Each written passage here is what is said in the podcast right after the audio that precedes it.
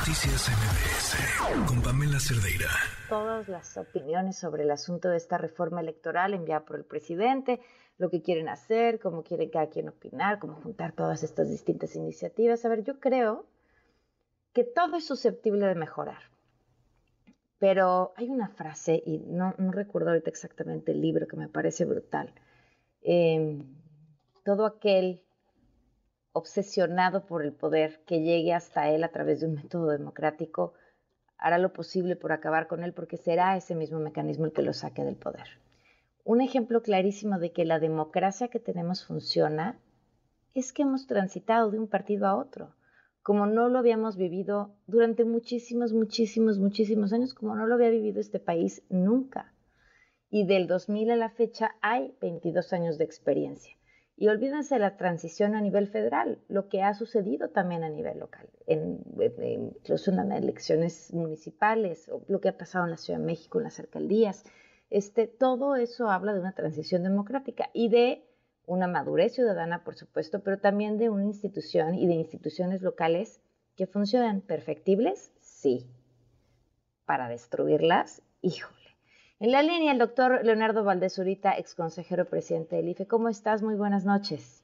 Muy bien, buenas noches. Muchas gracias por acompañarnos. Estoy totalmente de acuerdo con esa reflexión, Pamela. Pues entonces ya acabamos con la llamada. Muchas gracias por haberlos acompañado. es cierto.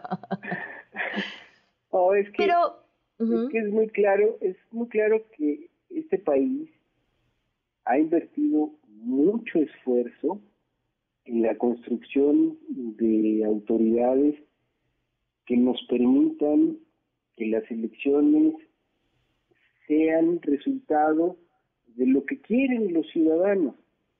Y los ciudadanos han querido cambiar gobernadores, han querido cambiar presidentes municipales, han cambiado presidentes de la República, le han dado mayoría a un partido en los órganos legislativos federales, estatales, a otro partido. En fin, la verdad es que sí, después de un larguísimo periodo histórico de autoritarismo en el que los ciudadanos no teníamos derecho de elegir a nuestros gobernantes, logramos construir este sistema con mucho esfuerzo, no solamente con mucha inversión económica, que por cierto ha sido muy relevante la cantidad de recursos que se han tenido que, poner al servicio de la democracia, también con mucha, con muchos recursos de inteligencia, de estudio, de análisis y de ganas de concertar políticamente para encontrar mejoras al sistema electoral. Y lo que está en no es nada bueno al contrario, es una amenaza muy grave contra nuestra democracia. Ahora, voy a parecer la abogada del diablo. Eh, claro.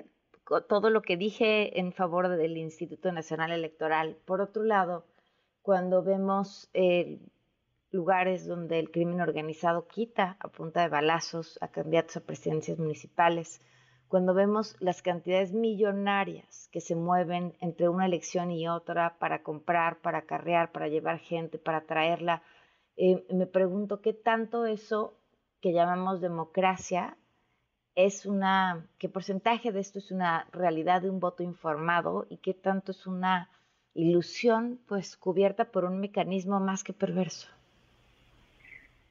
Yo, yo, yo diría que eh, todavía somos mayoría los que eh, votamos con voto informado, con decisiones racionales y, que además estamos eh, contentos con el pluralismo que tenemos, con que existan diversas opciones, que eh, con esas opciones podamos decidir quién queremos que nos gobierne.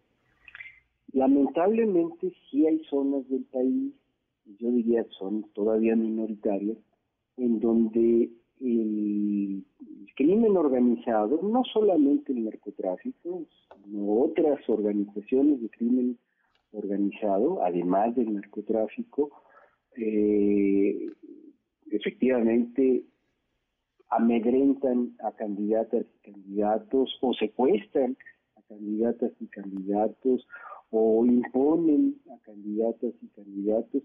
Y eso es muy grave. Eso es muy grave, pero también hay que, hay que decirlo con toda claridad. La autoridad electoral administrativa no tiene facultades para evitar que eso suceda. Mm. Eso sucede porque lo permiten las autoridades gubernamentales.